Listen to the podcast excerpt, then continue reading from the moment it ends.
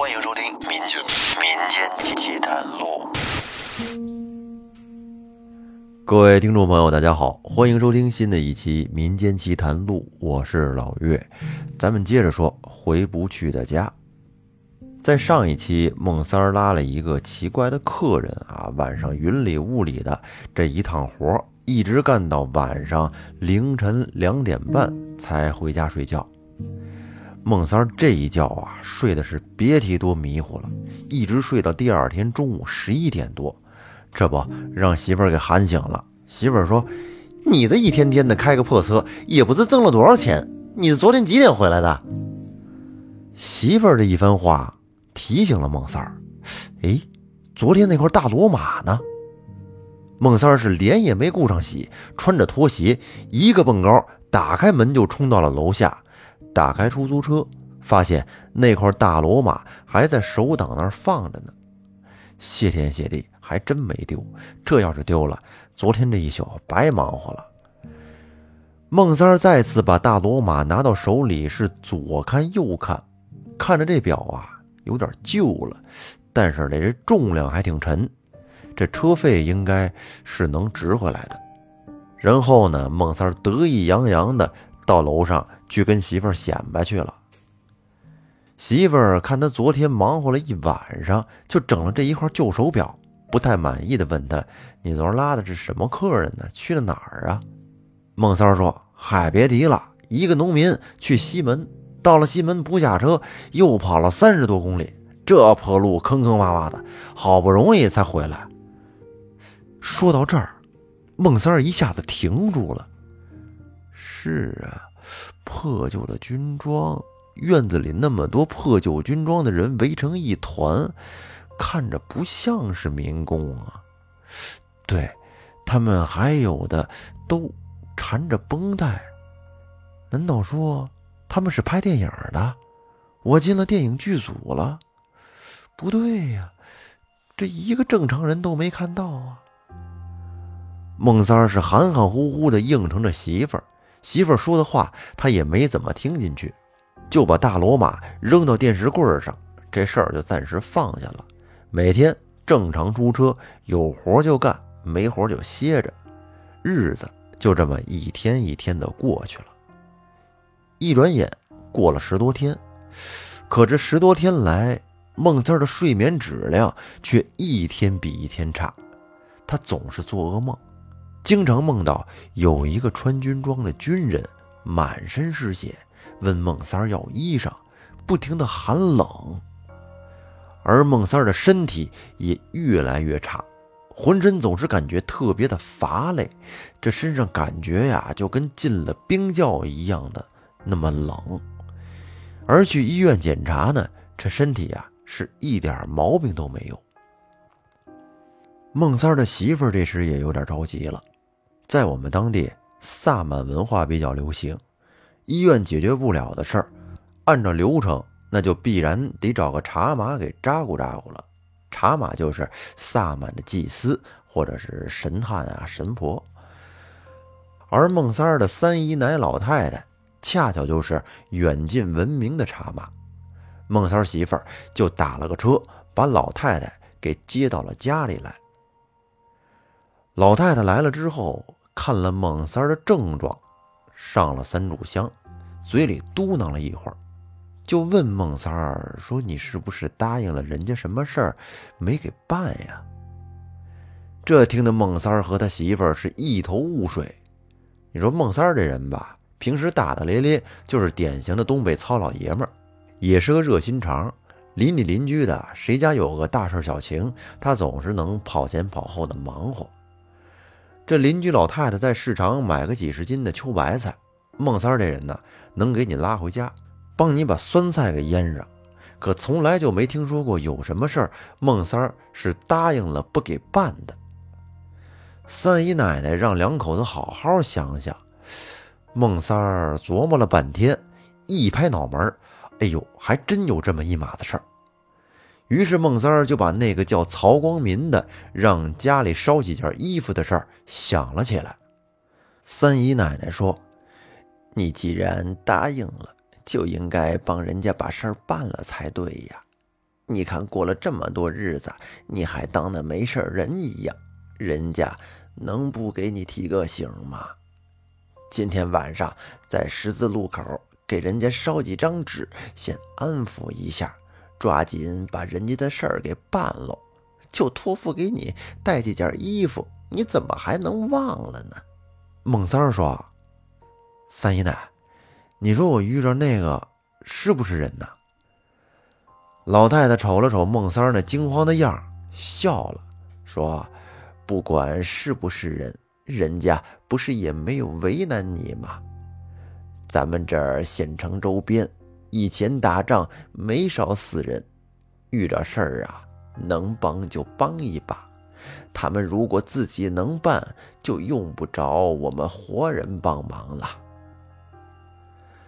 当天晚上，三姨奶奶没走，陪着孟三的媳妇儿在十字路口烧了些纸钱，拜了拜，说了一堆好话。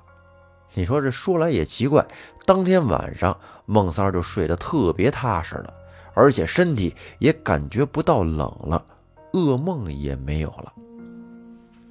等第二天，孟三带着大罗马启动了汽车，拉着媳妇儿和三姨奶奶就直接奔向了阜新县。媳妇儿在手机里面就摆弄着手机里的导航。可是奇怪的是，在导航里面，他们是怎么都找不到喇嘛庙镇。孟三说：“不行，算了吧，等到了阜新县再打听打听。”阜新县距离我们县城并不太远，大概也就一个多小时的车程。孟三儿和媳妇儿以及三姨奶奶很快就到了这儿。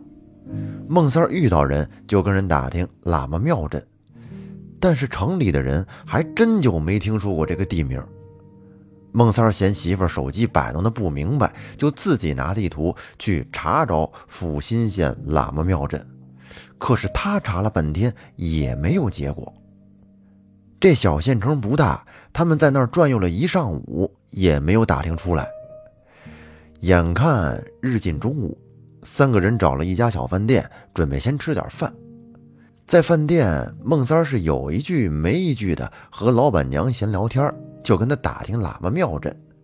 这老板娘是个泼辣爽快的娘们儿，她说：“我给你问问我们当家的。”于是老板娘就跑到后厨，叫了一个穿着白色厨师装、长得很像范伟模样的男人，说：“当家的，就这兄弟跟你打听喇嘛庙镇，你知道在哪儿吧？”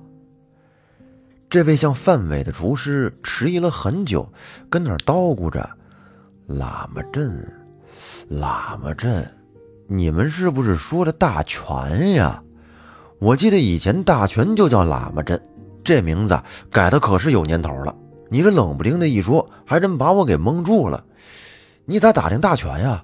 那块老曹家点心特别有名，尤其是他家的槽子糕，老好吃了。”这时，老板娘不高兴地怼了这厨师一胳膊肘，说：“行了行了，你这一嘚嘚起来还没完了，赶紧把菜给人家整上来啊，人家还等着吃饭呢。”孟三儿听完之后，嗖的一下就站了起来，说：“大哥，你等等，这大全咋走啊？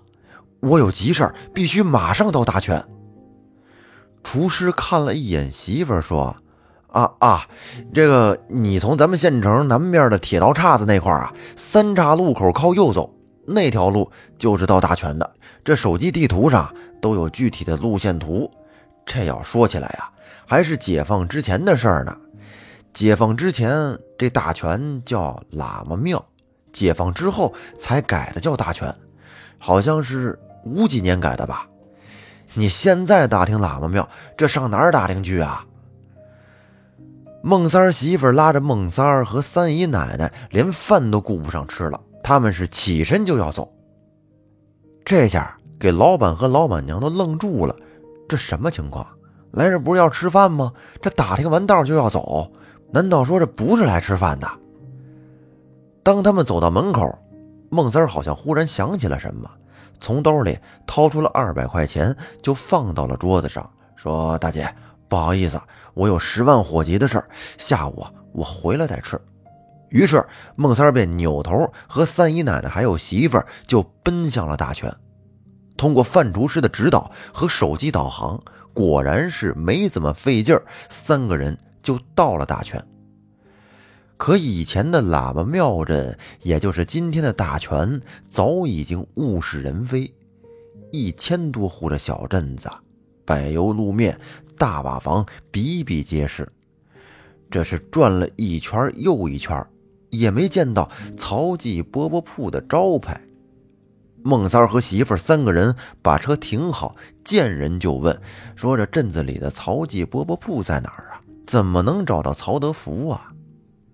这时，一个老头听完之后是哈哈大笑的说：“呵呵呵，小伙子，你算是问到人了。曹记饽饽铺早就是解放以前的事儿了。曹德福是饽饽铺的东家，六几年就没了。”你打听这干啥呀？孟三儿说：“有人托付他办点事儿，请问大爷，他家还有啥人没有啊？听说他好像还有三个儿子。”这时那老头说：“啊，他家是有三个儿子，老大好像叫曹什么民，现在活着岁数啊，应该比我大十多岁呢。”人家念过大书，在国民党里当官，后来是死了还是去台湾了，这就不知道了。老二叫曹光忠，是北京奥运会那年没的。老三叫曹光瑞，前几年还做曹子糕呢，这几年岁数大了，也没人吃曹子糕了，自己也就不干了。他现在还在镇子东边，他们家那个老院子住。就在老头正说着的时候，只见有几个孩子骑着山地车，吵吵嚷嚷的从远处向这边走了过来。你看，你看，那个小胖子就是曹光瑞的孙子。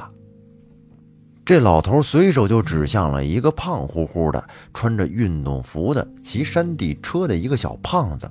跟他说：“二墩，过来过来，这个叔叔要找你爷爷，你爷爷在家不？你正好给带回去。”只见小胖子一只脚着地撑着自行车，看样子大概有十四五岁，笑嘻嘻地看着孟三儿他们三人，说：“你们是找我爷爷买槽子糕吧？我爷爷早就不做了。”然后呢，小胖子向小伙伴们卖弄似的说。你们看怎么样？不是我吹牛吧？虽然我不爱吃槽子糕，但是我们家的槽子糕是最有名的。孟三儿此时客客气气的征询着孩子们的意见，说：“孩子，我们不是卖槽子糕的，我们想找你爷爷有点事儿，能不能带我们过去？”只见小胖子用足尖轻轻的一点地，然后登上自行车的脚蹬子，说：“走吧，我带你们过去。”于是孟三儿再次启动汽车，就随同着小胖子来到了曹光瑞的家。咱们有话则长，无话则短。孟三儿他们见到了曹光瑞老人，他拿出了那块大罗马表，并且把他上次夜间行车的所见所闻和曹光瑞老人详详细细的讲述了一遍。这时，曹光瑞老人长叹了一口气。将大哥曹光民的故事讲给了在座的众人。他说：“曹光民从小学习成绩就很优异，在那个兵荒马乱的年代，二十多岁就成了一名军官。自从四八年十月初回到家里，看了看老父亲，就随部队离开了。那时候，曹光瑞老人岁数还小。”只记得父亲泪眼婆娑的把一块手表交给了大哥，让大哥无论如何都要回来。现如今大哥没回来，只把大哥的手表带回来了。老人唏嘘不已，造化弄人。当听到让家人给拿些衣服过来，曹光瑞更是痛哭流涕。大哥此时已经天人永隔，再也不能回来了。于是他当即决定，愿意随同孟三儿等人去我们县城西郊去祭奠大哥。家里人不放心老人独自出行，曹光瑞老人的儿子女儿听过了孟三儿的午夜传奇之后呢，也愿意陪同老父亲一起去祭奠一下大爷。于是，一行人几台车，带着香烛果品，一起就返回了我们县城的西郊。孟三儿凭着记忆和不断打听，找到了当年战斗最为激烈的战场遗址，当下再次祭奠了曹光民。这祭奠的细节就不多说了，因为孟三儿带回了曹光民的大罗马表，曹光瑞一家表示十分感谢，一定要塞给孟三儿一千元的红包，但孟三儿是死活都没敢要。我当时问他为啥不要啊？他说：“嗨。”哥们儿也不是那么见钱眼开的主，老曹家给的钱谁敢要？从这之后呢，孟三晚上睡觉做噩梦，浑身寒冷的毛病竟然不治而愈了。而从此以后，孟三后半夜是再也不出去拉活了。那么把故事再拉回来，孟三在电话里问我说：“老四，你信鬼吗？”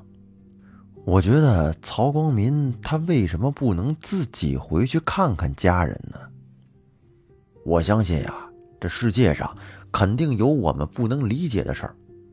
曹光民不能自己回家，我觉得是不是因为他是一名军人，无论生死都要遵从命令啊？孟三儿的话让我不能给他一个确定的答复。其实。我也不知道孟三儿是不是在给我讲故事，但是我觉得这应该是真的。好了，那说到这儿呢，听友人墨雨读的这个故事就完结了。这还是一个充满了温情的灵异故事，说的我还挺感动的。那么各位听友呢，如果您身边也有一些奇怪的故事，甭管是您身上发生的，或者是您身边朋友身上发生的。都可以给我们投稿，咱们一起来分享给广大的听众朋友听。那这期节目我们就说到这儿，感谢您的收听，拜拜。